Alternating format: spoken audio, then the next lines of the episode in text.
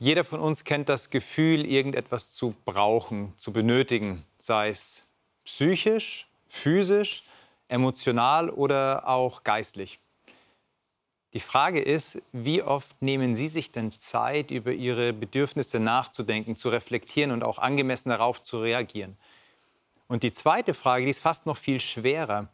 Wie begegnen Sie denn den Bedürfnissen Ihres Gegenübers, Ihrer Ehefrau, Ihres Ehemanns, Nachbarn, Nachbarin oder eines Menschen, wo Sie das Gefühl haben, da sollten Sie eingreifen? Wir sprechen heute in die Bibel das Leben genau über das Thema, dem Nächsten dort zu begegnen und auf die Bedürfnisse des Nächsten zu reagieren.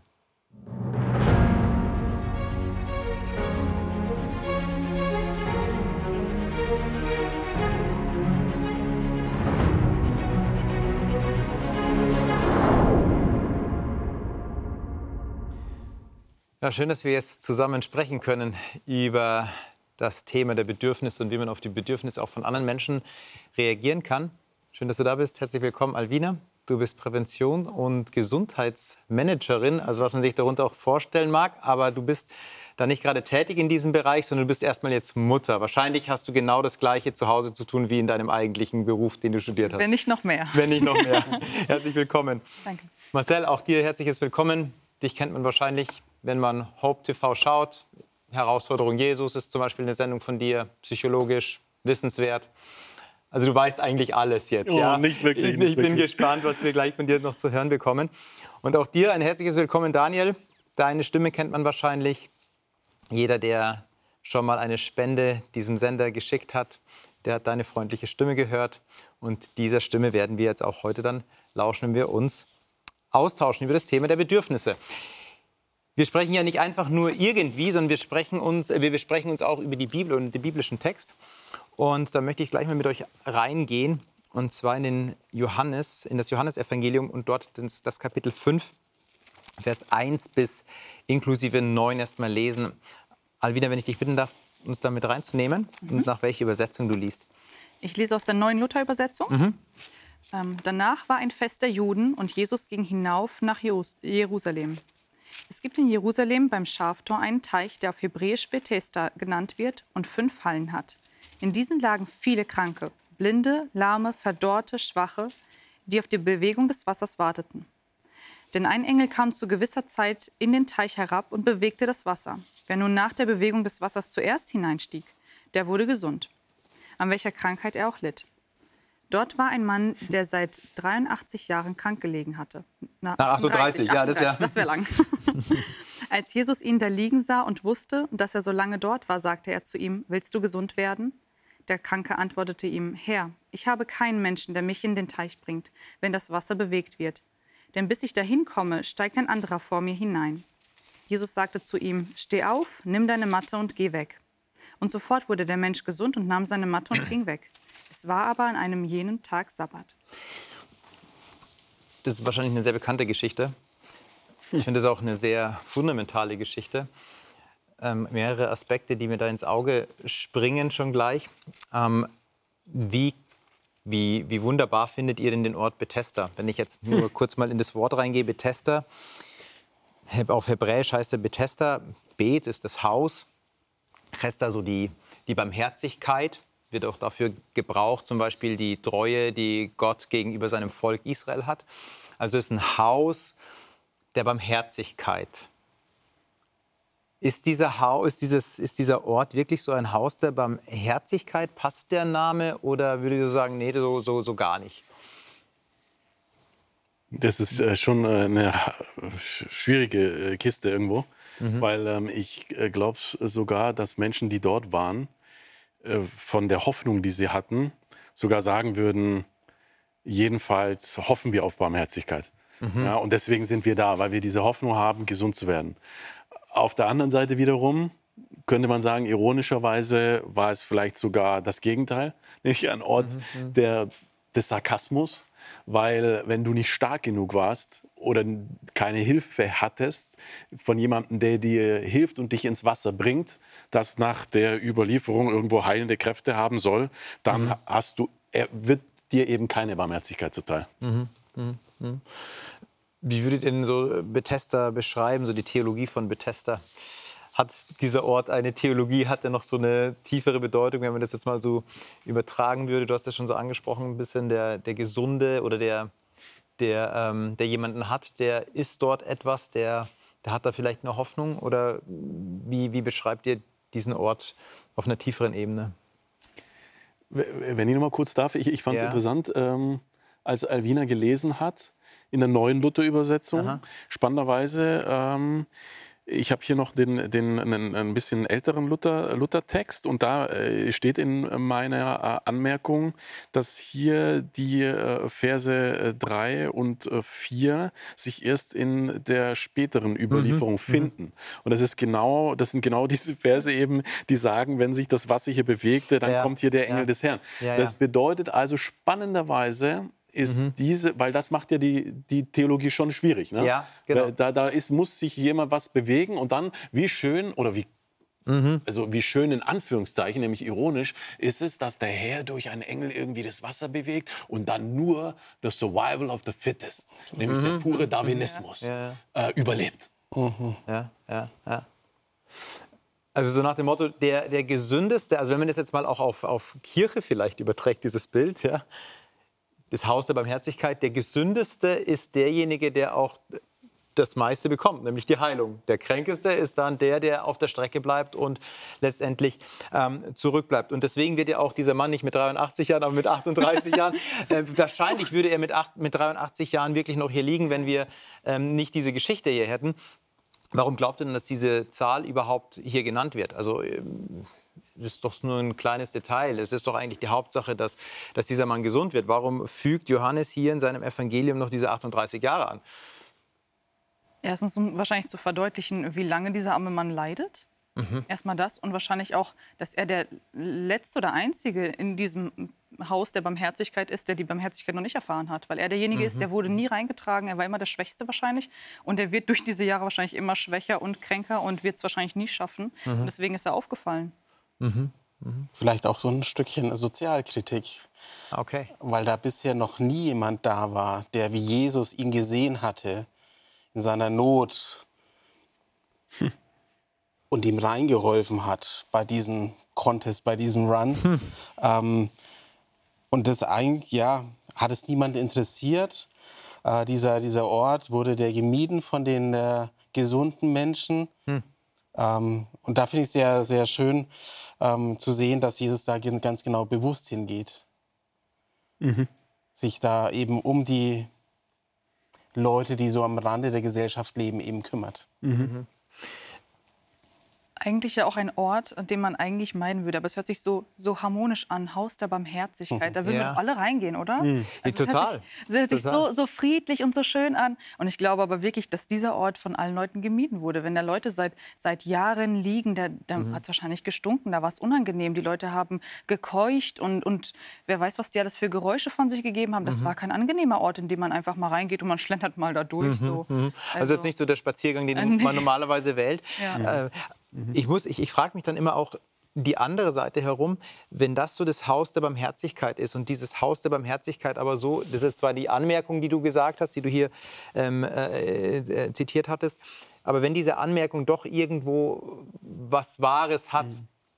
dass Leute dann wirklich so reingesprungen sind oder versucht haben reinzuspringen, und das als ihre Hoffnung, als Barmherzigkeit sehen, wie kalt und wie brutal muss die Welt da draußen hinter den Mauern von Bethesda gewesen sein, dass sie sagen, ich gehe lieber in diesen Ort, zu diesem Ort Bethesda, weil da habe ich wenigstens irgendwas, aber da draußen habe ich so, so gar nichts, gar nichts. Hm.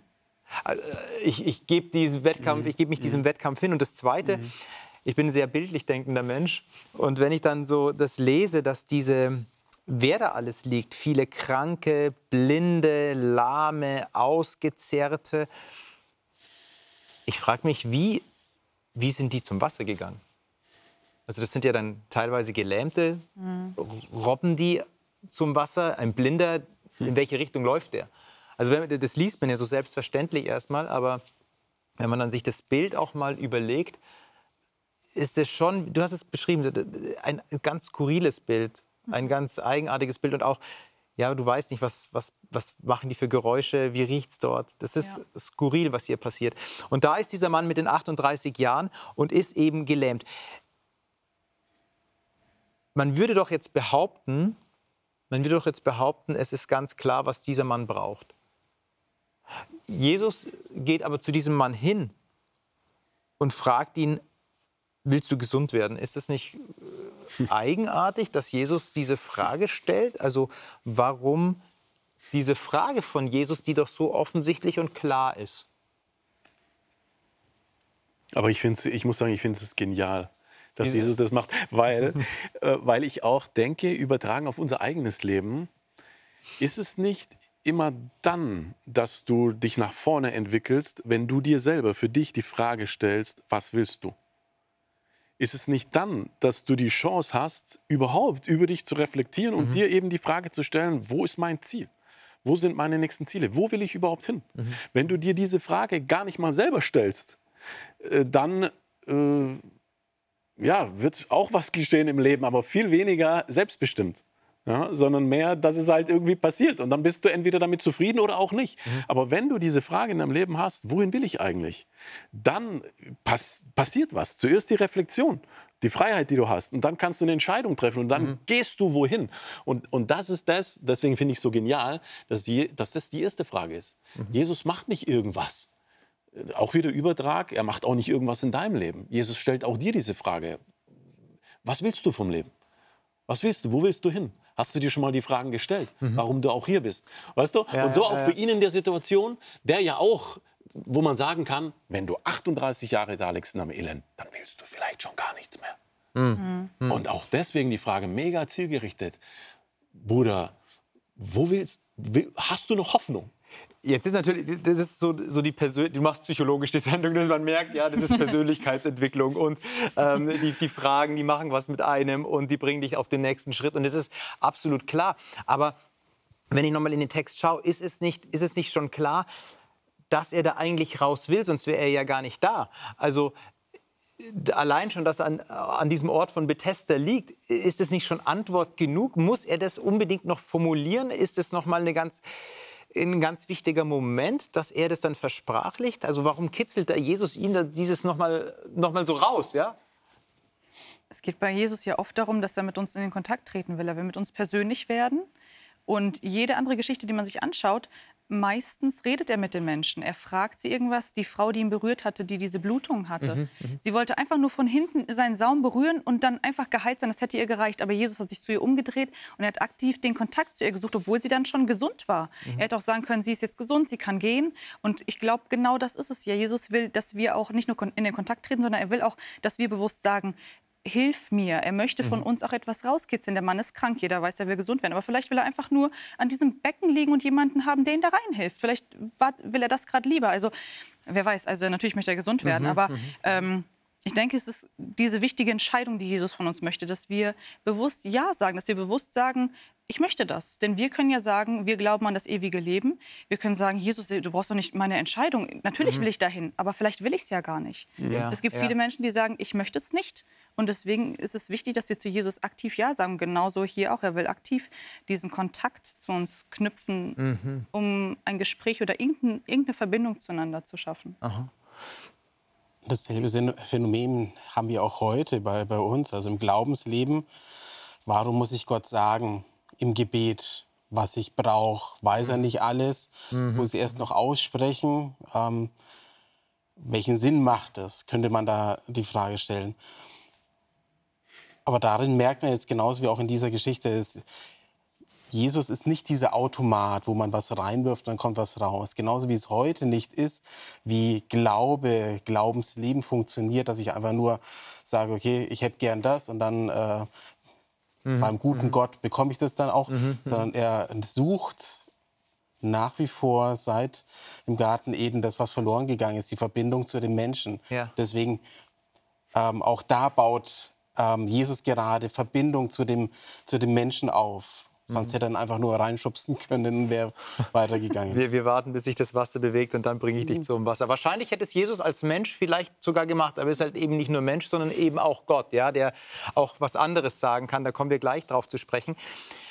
wir sprechen hier über die Bedürfnisse auch wahrzunehmen, ja, und so eine Frage hat noch mal eine ganz andere Zugewandtheit dem anderen gegenüber, als ihn vor vollendete Tatsachen zu stellen. Also man will erst mal hören. Mhm. Ganz praktisch die Frage an euch: Ihr, ihr seid in, in, in Kirchengemeinden aktiv, ihr habt mit Menschen zu tun, ähm, mit Freunden zu tun. Und so wie der Mensch eben ist, ist ein gebrochenes Wesen. Der eine zeigt es mehr, der andere weniger. Wie geht ihr denn mit Menschen um in eurem Kontext, Kirchengemeinde, Freunde, Familie, wo ihr merkt, die, ähm, die würden gerne von ihrer Matte loskommen, aber sie können nicht? Wie, wie geht ihr mit so einer Person um, die vielleicht auch schon mehrere Jahre, vielleicht Jahrzehnte in irgendwelchen Dingen verstrickt ist, da nicht rauskommt. Ähm, geht ihr da so mit hinein und wenn ja, wie begleitet ihr so eine Person oder eher ein bisschen mehr Distanz? Gute Frage. Gute Frage. Was ich immer wichtig finde, e, e, egal äh, um welchen Menschen es geht, weil ich glaube, das ist das, was, was jeder Mensch äh, braucht, man selber ja auch, ist einfach nur ein ähm, freundliches auf den anderen zugehen, in erster Linie mal, äh, und ein wohlwollendes ähm, Miteinander. Machst du so? Ähm, ich glaube, das ist der erste Schritt.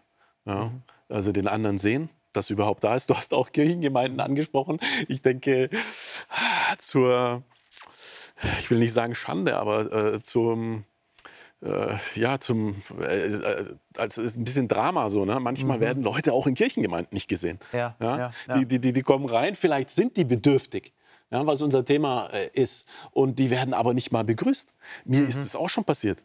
Ich bin in Kirchengemeinden reingegangen und so wie ich reingegangen bin, bin ich wieder rausgegangen. Mhm. Ja, mich hat wirklich kein einziger angesprochen. Ich war zusammen mit meiner, mit meiner Frau.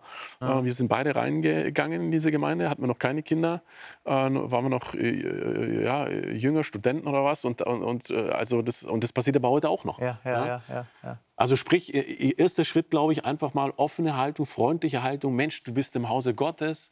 Wenn es in der Kirchengemeinde ist, wenn es nicht ist, dann trotzdem, du bist Christ, du kennst Gott. Wie genial ist mhm, das denn? Mhm. Zeig dem anderen einfach nur Freundlichkeit. Mhm, mhm. Und für mich lässt es auch nur ganz äh, schwer trennen, weil meine Motivation, dass ich mich um ja, dem anderen helfe, eine Hand reiche, sollte ja eigentlich die Liebe sein und nicht mein christliches Pflichtgefühl. Mhm. Das ist ja die eigentlich Motivation, die dahinter steht. Ähm, und Liebe fängt ja nicht nur da an, wo ich dem anderen hm. helfen kann, sondern eigentlich bei dem Interesse. Und das hat Jesus ähm, so deutlich hier vorgelebt, als er hier auf der Erde war dass sich eben für die Menschen interessiert hat. Das ist ein kompletter Prozess. Deswegen geht es nicht einfach nur darum, jemandem äh, zu helfen und dann geht es weiter, weil dann bin ich ja sehr egoistisch, weil mhm. es geht ja mhm, nur mhm. um mich. Ähm, und jetzt habe ich dem ein bisschen was gegeben, sondern wenn ich wirklich diese Nächstenliebe habe, da gehört Empathie mit dazu, dann ist ja ganz natürlich, dass ich mich auch für ihn interessiere. Mhm. Mhm. Also, wenn ich das jetzt mal so zusammenraffe, Jetzt habt ihr über Kirchengemeinden gesprochen. Jetzt äh, haue ich mal eine ganz äh, provokante These raus. Verliert eine Kirchengemeinde ihre Existenzberechtigung, wenn sie diesem Auftrag nicht nachkommt? Also ist das Haus der Barmherzigkeit wirklich noch ein Haus der Barmherzigkeit, wo ich Menschen übersehe oder vielleicht auch ganz bewusst übersehe? Ich würde dir sofort antworten, ja. ja. Ist hart, aber ich würde sofort sagen, ja wenn Kirchengemeinden kein Haus der Barmherzigkeit sind, im vielschichtigen Sinne. Ja, ja. Na, jede Kirchengemeinde hat auch ihr eigenes Profil, muss mhm. auch ihr eigenes Profil ja. finden. Eine Kirchengemeinde, die wirklich überhaupt nicht musikalisch ist, kann, sollte jetzt nicht äh, auf die Idee kommen, mhm. große Konzerte veranstalten zu wollen, weil es wird schwierig werden. Also jede Gemeinde muss ihr eigenes Profil finden, aber das kann sie finden und das hat sie auch, weil Gott mhm. hat jeder Gemeinde Dinge gegeben, die sie machen kann. Und wenn sie ihr eigenes Profil hat, dann wirklich äh, ist es äh, ihre Verpflichtung, das zum Wohle der Menschen einzusetzen. Mhm. Mhm. Und ich bin beim, beim Tempel, ähm, weil eigentlich hätte doch der Tempel das Haus der Barmherzigkeit sein sollen. Mhm. mhm. Ähm, und offensichtlich war es nicht dieser Ort, weil es diesen anderen Ort gab, ähm, weiß nicht, wie weit der weg war von dem eigentlichen Tempel. Aber da würde ich eher sagen, haben denn die Leute, die dort hingegangen sind zum Gottesdienst oder was man dort gemacht hat, haben die denn ihre Aufgabe verfehlt, hm. vielleicht auch nur aus den Augen verloren? Definitiv ja. Und Jesus hm. macht es mit seinem Leben immer wieder deutlich, weil er genau diese Dinge auch anspricht und kritisiert. Mhm. In der Antwort von dem Mann schwingt ja dann sehr viel Traurigkeit auch mit. Ja? Also er sagt, dass er auf die Frage, ob er gesund werden will, antwortet er damit, dass ihn keiner hineinträgt. Mhm. Also er sagt nicht, ja, ja, mach mich gesund, Jesus, sondern ja, ich, ich habe keinen, der mich hineinträgt, hineinbringt, wenn sich das Wasser bewegt. Und wenn ich aber hinkomme, so steigt ein anderer vor mir hinein. Versetzt euch mal so in den in diesen Menschen? Was würde in euch oder was wird in euch ausgelöst, wenn ihr an der Stelle des Menschen seid, der dort in der übelriechenden Halle mit anderen Kranken Tag ein, Tag aus lebt und versucht heil zu werden? Wie wird es euch dort in dieser Halle gehen? Und die zweite Frage darauf gleich, könnt ihr gleich mit dann antworten wonach würdet ihr euch sehnen? Was wäre euer Bedürfnis? Weil manchmal sagt man ja so, ja, ich weiß ja nicht, wie ich dem anderen begegnen kann, ja. Aber jetzt geht mal ihr in diese Stelle. Was würdet ihr euch wünschen? Was wäre euer Bedürfnis und wie würdet ihr euch fühlen dort? Es kann schon sein, dass das ehrlich gesagt ich vielleicht genauso geantwortet hätte wie, hm. wie er jetzt. Ne? Weil wenn du, wenn du nicht dich bewegen kannst, dann brauchst du jemanden, der dir hilft. Und wenn der nicht zu finden ist, dann ist es wahrscheinlich genau das, dass ich auch denken würde, ja, ich, ich, ich meine, er scheint noch Hoffnung gehabt zu haben. Ehrlich gesagt äh, wüsste ich nicht, wenn ich 38 Jahre da liege, ob ich überhaupt noch Hoffnung hätte. Ja, man, man äh, muss ja auch mal so überlegen. Vielleicht hätten wir auch keine Hoffnung mehr. Er scheint noch ein bisschen Hoffnung gehabt zu haben, aber die ist schon auch ziemlich frustriert. Und, und sein Bedürfnis ist nach jemandem, der ihm hilft. Und den hat er nicht. Also mhm. er, er, fühlt sich ähm, nicht gesehen, nicht wahrgenommen. Mhm, mhm, mhm, ähm, Frust, ist dadurch frustriert und eigentlich traurig. Man fühlt schon so eine Traurigkeit auch. Ja, ähm, äh, ehrlich gesagt, äh, auch, sag ich mal, psychologisch äh, zu sprechen, kannst du auch in so einer Situation depressiv werden. Ja. ja. ja.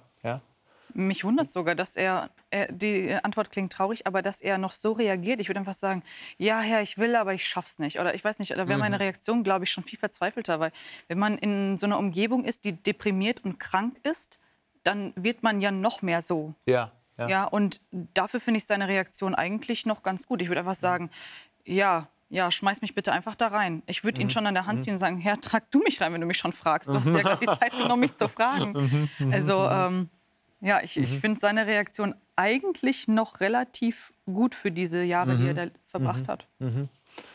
Also bespricht auf jeden Fall so das Defizit, das, das Defizit was er hat. Ne? Ich habe keinen Menschen, der mich in den Teich ähm, bringt.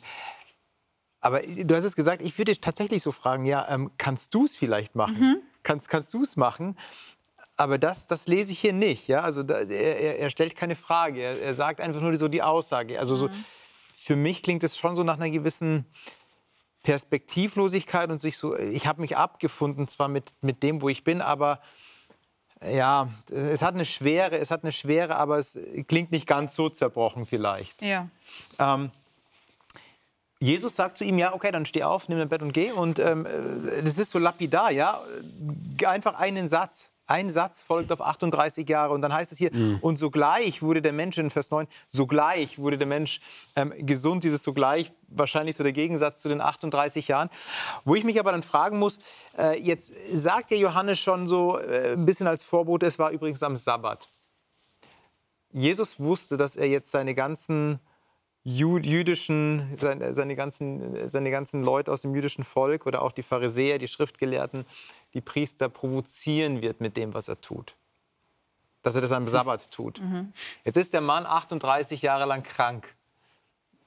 Ja, ein, zwei Tage später wäre es doch auch noch okay gewesen. Ich glaube, hätte Jesus gesagt, du, ich komme morgen wieder und ich mache dich gesund, der wäre glücklich mhm. gewesen ohne Ende. Der hätte vielleicht schon angefangen zu packen, wie weit äh, es ihm möglich gewesen wäre.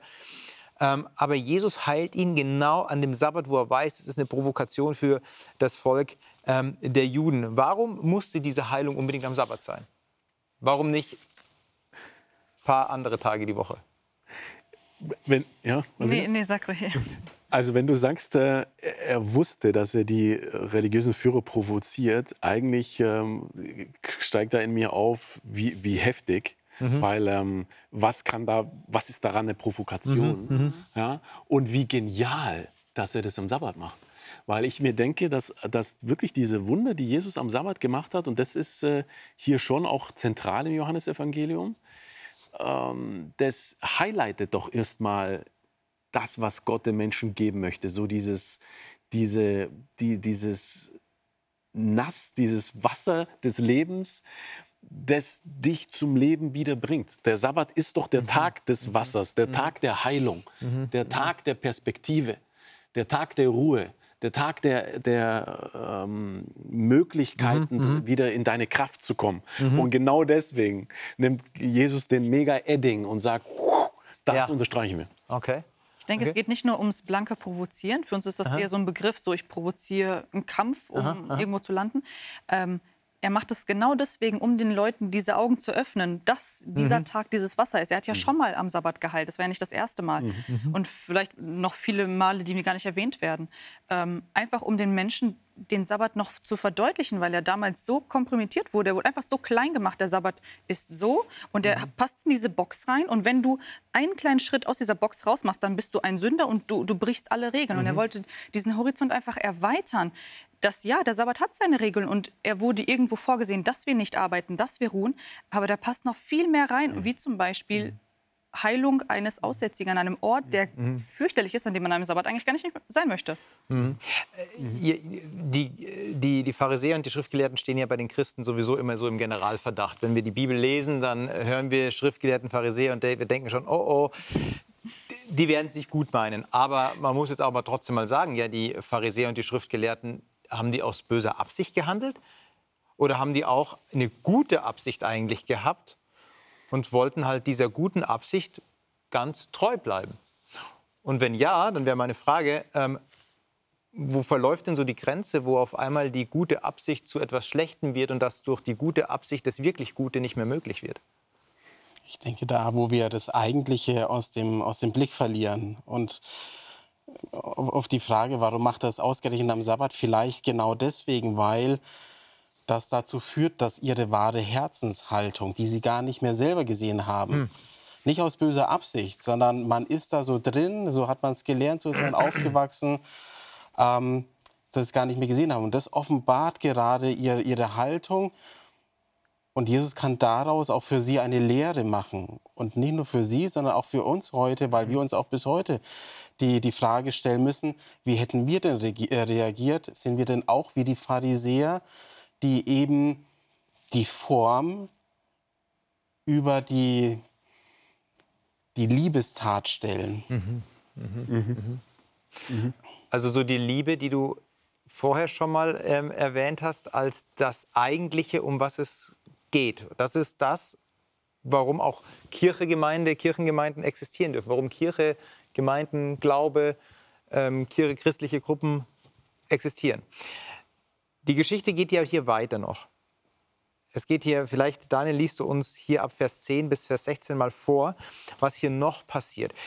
Man könnte jetzt nämlich meinen, die Geschichte hat das Happy End. Der kranke Mann, 38 Jahre lang krank gewesen, ist endlich gesund. Er kann zu seiner Familie gehen, wenn er denn eine gehabt haben mag. Wahrscheinlich hat er keinen gehabt, aber er hätte jetzt irgendwo wieder hingehen können. Er hätte seinen, sein Lebensumfeld verändern können. Und jetzt Vers 10. aus der Elberfelder Übersetzung. Es sagt nun die Juden zu dem Geheilten, es ist Sabbat, es ist dir nicht erlaubt, das Bett zu tragen. Er antwortete ihnen, der mich gesund machte, der sagte zu mir, nimm dein Bett auf und geh umher. Sie fragten ihn, wer ist der Mensch, der zu dir sagte, nimm dein Bett auf und geh umher? Der Geheilte aber wusste nicht, wer es war, denn Jesus hatte sich entfernt, weil eine Volksmenge an dem Ort war. Danach findet Jesus ihn im Tempel und er sprach zu ihm, siehe, du bist gesund geworden. Sündige nicht mehr, damit dir nichts Ärgeres widerfährt. Der Mensch ging hin und verkündete den Juden, dass es Jesus war, der ihn gesund gemacht hatte. Und darum verfolgten die Juden Jesus, weil er dies am Sabbat getan hatte. Okay, vielen Dank. Hier wird, Johannes spricht immer von den Juden. Die Juden ist so eine Chiffre bei Johannes für eben die Schriftgelehrten, für die Pharisäer. Ähm, und da haben wir genau diesen Punkt. Also jetzt wird der Sabbat hier nochmal ins Zentrum gerückt, gerückt und äh, fast so ein bisschen, fast so ein bisschen schwierig, diesen, diesen Vers so äh, zu verstehen, dass die Pharisäer, die Schriftgelehrten fragen, ja, wer ist der Mensch, der zu dir gesagt hat, nimm dein Bett und geh? Also ich meine, die kannten mhm. ja Jesus, dass Jesus heilt. Also ähm, mhm. so, jetzt mhm. müssten sie nochmal eine Bestätigung haben. Aber der Mann wusste das nicht. Warum war es denn für Jesus wichtig, dass er den Mann nochmal begegnet? Er hätte doch das einfach jetzt belassen können. Aber Jesus war es ja wichtig, ihn nochmal zu sehen. Weshalb? Nun ja, damals haben die Leute ja auch spekuliert, ob Jesus ein Prophet war.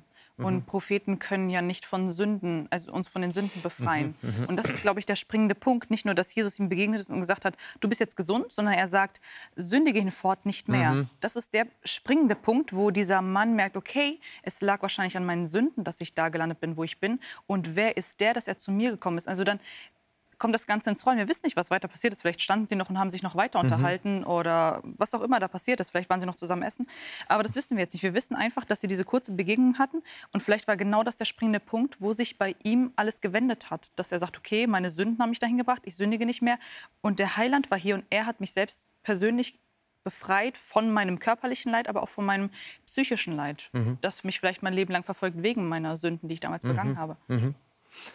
Also ist Jesus nicht der, der nur einfach das körperliche Äußere sieht, sondern auch nochmal das Größere, Tiefere, was da eigentlich auf der, ähm, in, in, dem Leben eines Menschen passiert. Ja, genau so hat er ja gearbeitet. Er hat, ähm, wenn wir Geschichten von ihm lesen, wir wissen immer, er hat viele Menschen geheilt und bei diesen Menschen, bei denen er war, hat er immer mit ihnen geredet und nicht, ähm, so könnt ihr jetzt besser laufen, sondern mhm, er hat mhm. ihnen vom Wort Gottes, vom Reich erzählt, was sie besser machen können, was sie mhm. sein lassen sollen und was sie tun sollen. Und diese Kombination zwischen dem körperlichen Leiden und dem Reden über das Wort, genau das war doch der Schlüssel, warum ihm so, Menschen, so viele Menschen gefolgt sind und mhm. warum wir ihn auch so gerne noch studieren. Manche mhm. von uns haben kein körperliches Leid. Wir lieben es, seine Geschichten zu lesen, genauso andersrum.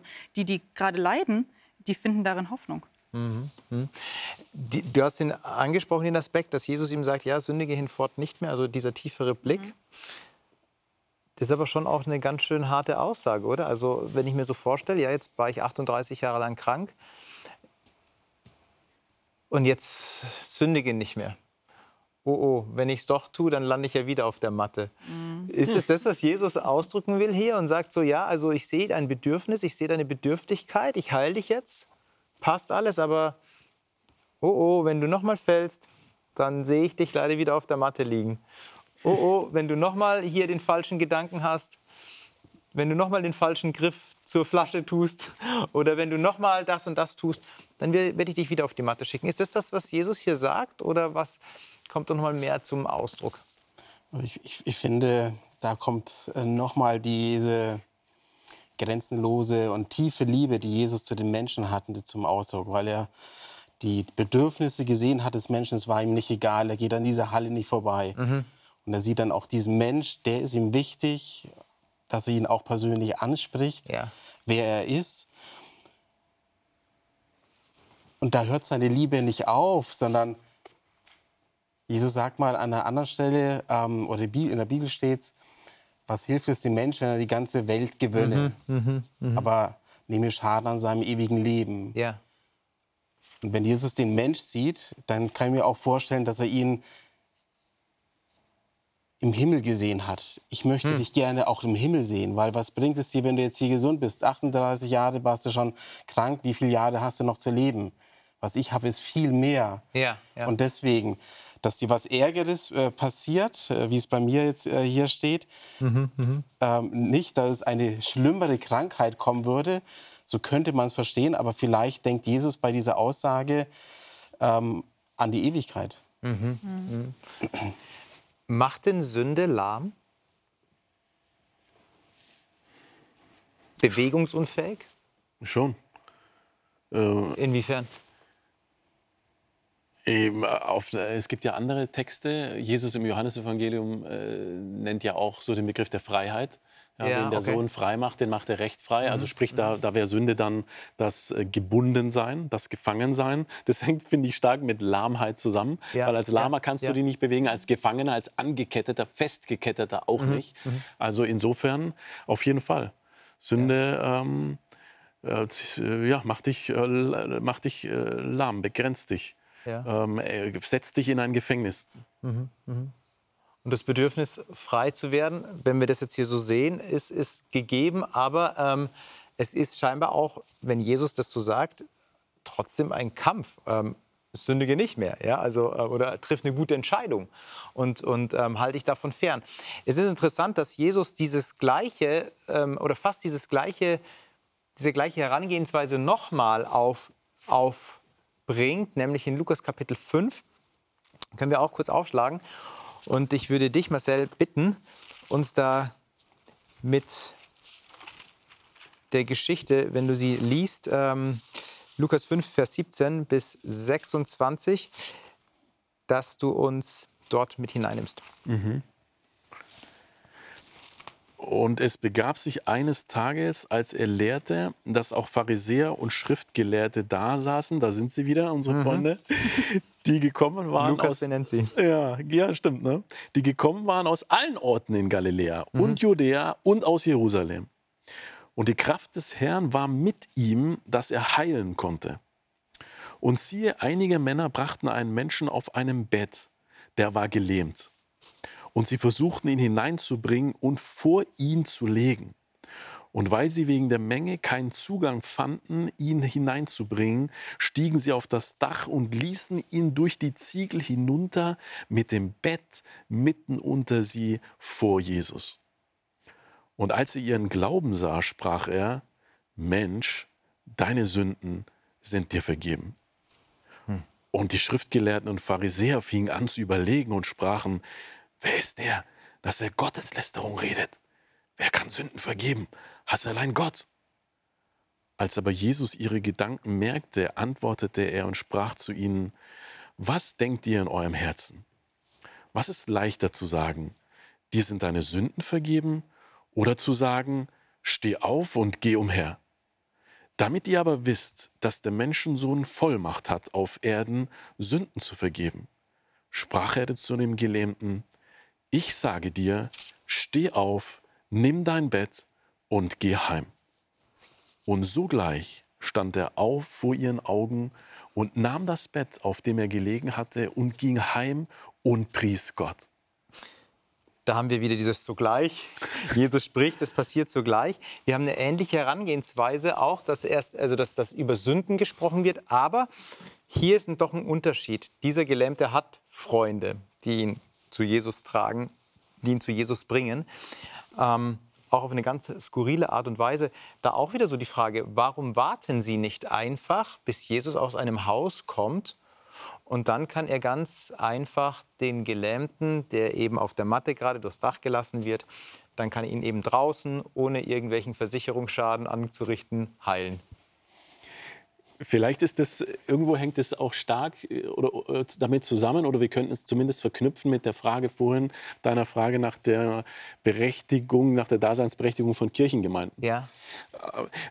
Ist es nicht vielleicht manchmal so, dass wir Christen manchmal sagen, ach, ähm, meinem Nachbarn, meinen Freunden, meinen Bekannten, ich lade die jetzt nicht irgendwie ein oder so. Vielleicht auch mal zu einer Veranstaltung, einer christlichen oder die Kirche oder einen Gottesdienst, aber vielleicht auch einfach nur mal so ähm, und red irgendwie mit denen, es soll Gott machen. Ja. ja, ist nicht so einfach zwischen uns und so. Wir haben da auch manchmal vielleicht Familienstress und so. Der Herr kann es ja machen. Und dann beten wir auch noch, ne, Herr, kümmere dich um den und um den Menschen. Aber hier siehst du was anderes. Ja. Hier siehst du Menschen, die sagen, das kann nicht schnell genug gehen.